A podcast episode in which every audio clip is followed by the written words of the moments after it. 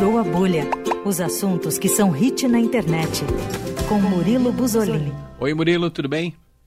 Olá, tudo bem? Boa noite. Boa noite, Murilo Buzolin. Vem falar de música mais uma vez. Se você aí do outro lado do rádio achou que o The Town foi uma tragédia no sábado, tragédia mesmo, tá ocorrendo lá nos Estados Unidos, né, Murilo? Exatamente. Estamos falando do Burning Man, que é um festival que está com 72 mil pessoas isoladas e elas estão racionando água e comida desde o final de semana. Parece que começaram a sair hoje pela manhã, é verdade? Isso, o solo começou a ficar, vamos dizer assim, é, duro o suficiente para os veículos começarem a passar por ali, né? É, diz que parou de pra chover que... ontem, né, e começou a secar.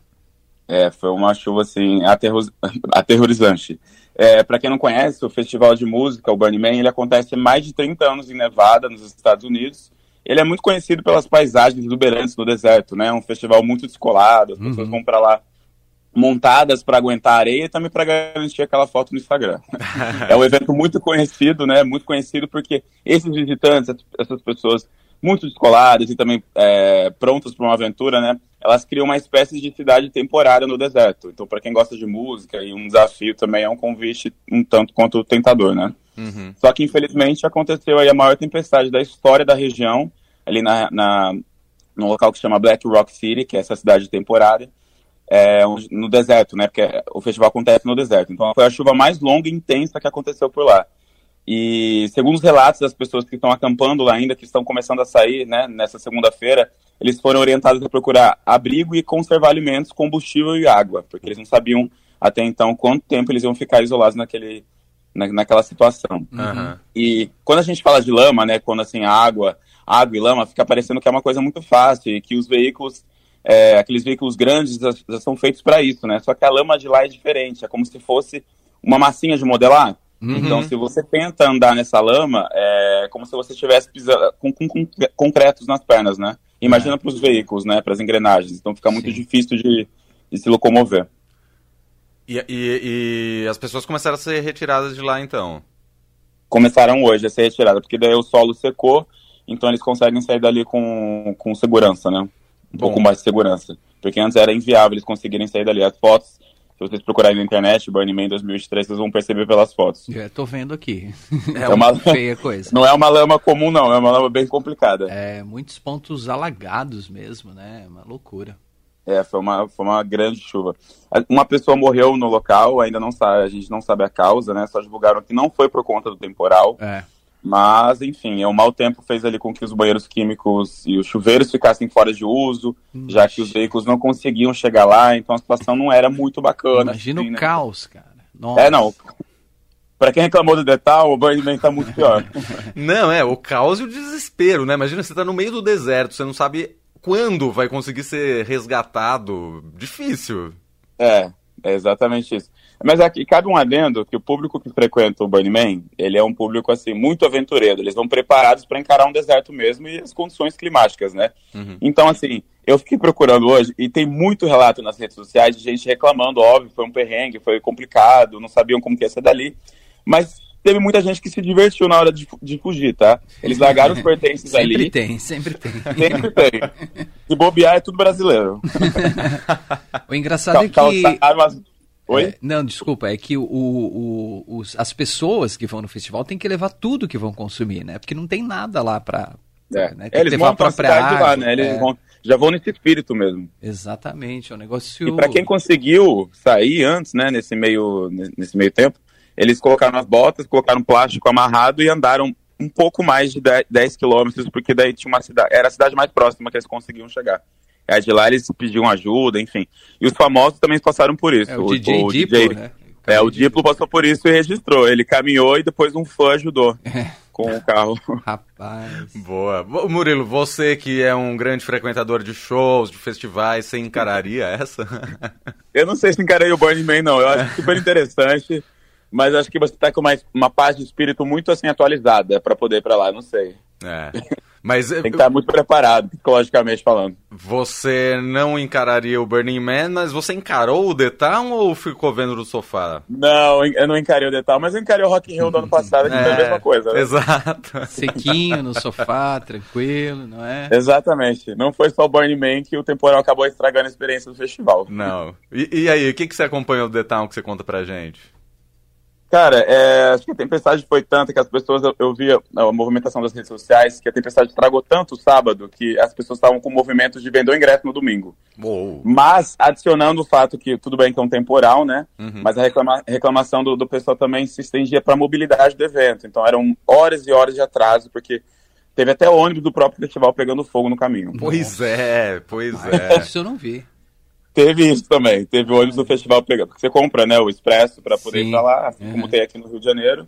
Só que, enfim, atrasou demais. Não sei se não organizaram direito. No domingo foi um pouco melhor.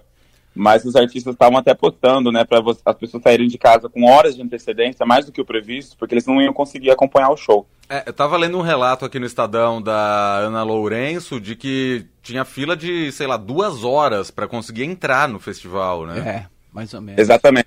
Agora, eu queria destacar aqui, gente, que isso daí, como a gente já comentou aqui, é, é assim, tem dedo da Fundação Cacique Cobra Coral, ou não tem dedo. Exato, eles não contrataram dessa vez, não, não é? mas eu peguei uma informação valiosíssima aqui, que eu não sabia disso. É, numa, numa, entrevista, a Fundação Cacique Cobra Coral, eles, eles, terminaram a relação com o Roberto Medina, né, que é o idealizador uhum. da, do Rock in Rio do The Town, desde 2015. Então, assim, não hum. tem uma amizade. E por isso que tá chovendo em todo o festival do Medina. Alô, Medina, vamos voltar a amizade aí. Vamos voltar vamos ficar de bem com o amiguinho. Gente. Pô, sacanagem. É, atualmente, a fundação está atuando para combater as queimadas na Amazônia. Então, assim. Ah, é mais importante. Aí com tudo certeza. bem. Aí é, gente... importante. É. Mas o Medina tem ali um, um, né, um aqué para poder falar com a, com a fundação que é assim que cobra coral. Claro, claro. E dos shows, o que, que você conta?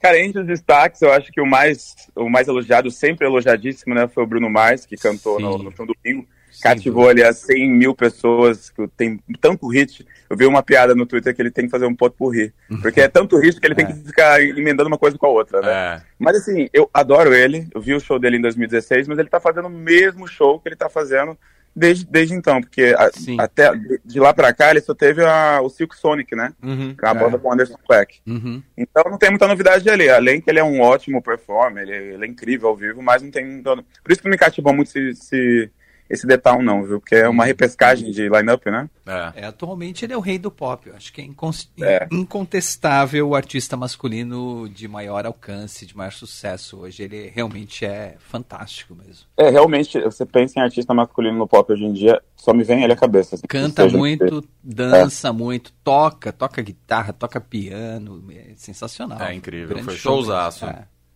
é. Ele é um artista, artista a mais, né?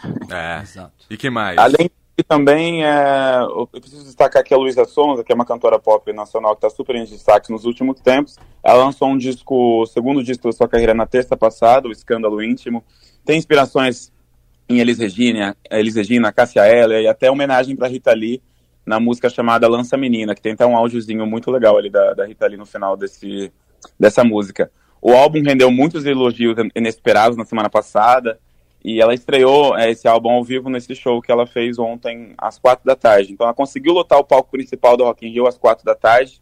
Também arrancou elogios de quem acompanhou o show por lá. Ela tá nessa fase mais pop rock, menos kika kika bate bate, que geralmente é o pop Brasil, né? Atualmente. Uhum. E um dos destaques da Luísa Sons é que na, no disco novo dela tem a participação da Demi Lovato, que é uma cantora pop internacional super conhecida. E ela canta português no disco, né? Ela canta em português junto com a Luísa Sonza. Juntas elas subiram no palco e, e cantaram aí para o delírio dos fãs, gritaram muito também ao vivo. muito bom. Bom, esse foi só o primeiro fim de semana do Detal, ainda tem mais três datas, né? Feriado e depois no sábado e domingo, né? É. E aí temos Bruno Mars novamente para fechar o festival. Ele abre e, e, fecha. Boa. Altas expectativas novamente, por mais que seja o mesmo show, se é que vai ser. É mas é. ah, o showzaço que foi ontem, é. a gente espera. Provavelmente necessitarei. Provavelmente necessitarei nesse próximo. Boa. Aí sim. Aí segunda-feira você conta mais pra gente. E como você ficou no sofá esse fim de semana, entre um show e outro, deu pra assistir alguma outra coisa? Série, filme? Deu, deu. Eu fui aí na, na, na no, no, novo sucesso, né? O Cangaço Novo, que é o último grande lançamento original da Amazon Prime. Ah, eu tô louco pra ver. Eu tava vendo muito elogio pra lá e pra cá, é. uma matéria no Estadão, eu falei, preciso ver isso, né? E para quem não sabe, Cangaço Novo tá liderando entre as mais as 10 mais assistidas no Brasil e internacionalmente falando tá entre as 10 mais de 49 países, inclusive Uau. africano. Que demais. É um grande sucesso. A produção é dirigida por Fábio Mendonça e Ali Muritiba. Ela retrata a extrema violência no sertão do Ceará, acompanhando ali uma gangue de ladrões de banco que domina toda, assim, toda e qualquer pequena cidade do estado. É até bizarro o jeito que eles dominam, é muito fácil. A série tem como protagonista o Baldo, ele é interpretado pelo Alan Souza Lima. Ele é um infeliz bancário de São Paulo, ele descobre que tem uma herança e duas irmãs no sertão cearense. Então era, o Baldo volta à sua cidade natal e ele começa a ser admirado pela, pela população do local porque ele é muito parecido com o pai dele. O pai dele era líder de uma gangue muito antiga e muito conhecida ali pela, pela população. Hum. Então o Baldo ele é quase que forçado para assumir esse papel como novo cangaceiro ali da cidade, né? Uma uhum. espécie de da cidade. Eu ainda tô na metade da série, mas assim, a qualidade das cenas de ação é de rasgar elogio mesmo. Muitos dramas familiares ali e também é retratado ali como que é, é os, os problemas sociais que existem no Ceará e também em outros lugares do Brasil. Eu ouvi falar muito bem da trilha sonora também, Murilo. Tem até também. Nação Zumbi faze... refazendo de, da, da Lama ao Caos, né? Eles regravaram pra trilha. Exatamente. Eu até esqueci, porque a, a ação é tão boa na série que você fica impactado. Muito bom. Esse cangaço novo está disponível no Prime Video. São quantos episódios?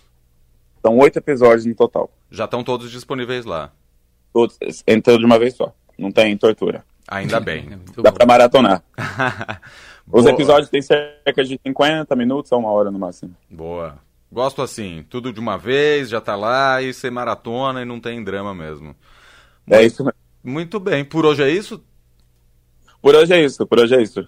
Tá certo. Então, ó, semana que vem quero um balanço do segundo final de semana do The Town, por favor. É, não é confirmado, mas acho que eu vou encarar o The Town sim no final. Não, mas é que eu, sei que se você. se você não Fala encarar presencialmente, eu sei que você vai encarar do sofá. Então, é, o balanço tá garantido.